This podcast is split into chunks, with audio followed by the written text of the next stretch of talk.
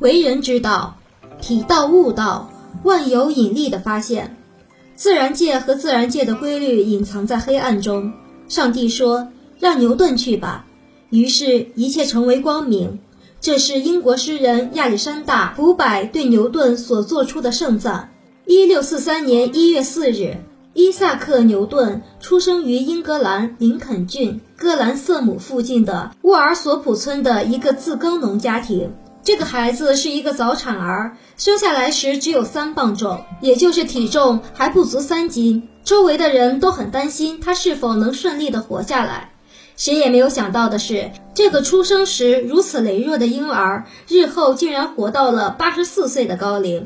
更出乎大家意料的是，他后来成了一位举世闻名的、人类历史上屈指可数的伟大科学家。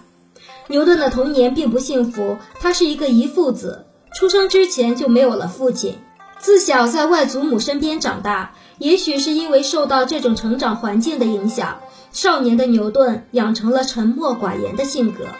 也许有人认为，牛顿后来在多个科学领域都获得了如此巨大的成就，他在小的时候也一定非常聪明，甚至可以说是一个神童。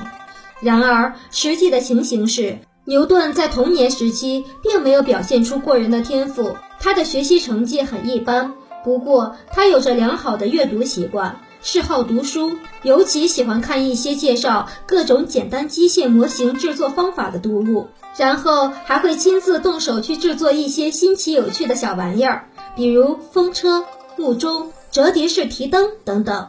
牛顿就是以这种方式最早的展露出自己非凡的才华。读中学期间，因为家境贫困，牛顿被迫辍学。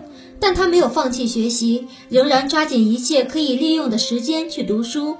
那一时候，母亲经常让他和佣人一同上街去卖东西，而牛顿则每次都悄悄地让佣人一个人去，自己却躲在大树后面专心致志地看书。一次，他的这个秘密被舅舅发现了，舅舅没有责怪他，相反，还因为外甥的好学而深受感动。他劝说牛顿的母亲让外甥复学，并且鼓励牛顿继续读大学。十九岁那年，牛顿进入了著名的剑桥大学三一学院，但是他的家庭没有能力支付学费，他只好一边为学校做杂物，一边学习。剑桥大学四年的学习为牛顿接下来的科学研究奠定了坚实的知识基础。一六六五年，伦敦为严重的鼠疫所席卷。而剑桥就在伦敦的附近。为了躲避肆虐的瘟疫，牛顿返回了家乡。在家乡避居的这两年之间，牛顿着手描绘出他一生之中大多数科学创造的蓝图，诸如微积分、万有引力、光学分析等重大科学发现，都孕育于这一时期。一六六七年，牛顿回到剑桥大学，继而取得了硕士学位。不久之后，牛顿就晋升为数学教授。那时他刚刚二十六岁。牛顿在自己辉煌的一生中取得了多项重大的科学发现，其中尤为突出的一项就是万有引力定律的提出。那么是什么给予了牛顿发现万有引力定律的最初灵感呢？关于这一点，有一个流传很广的故事：牛顿离开剑桥大学。避居家乡的时候，将全部的精力都投入于对许多重大科学问题的思考。一天，牛顿正坐在姐姐的果树园里思考问题，突然“咚”的一声，一颗成熟的苹果坠到了地上。继之，又有其他的苹果同样因为熟透而掉落在地面，这是再平常不过的现象了。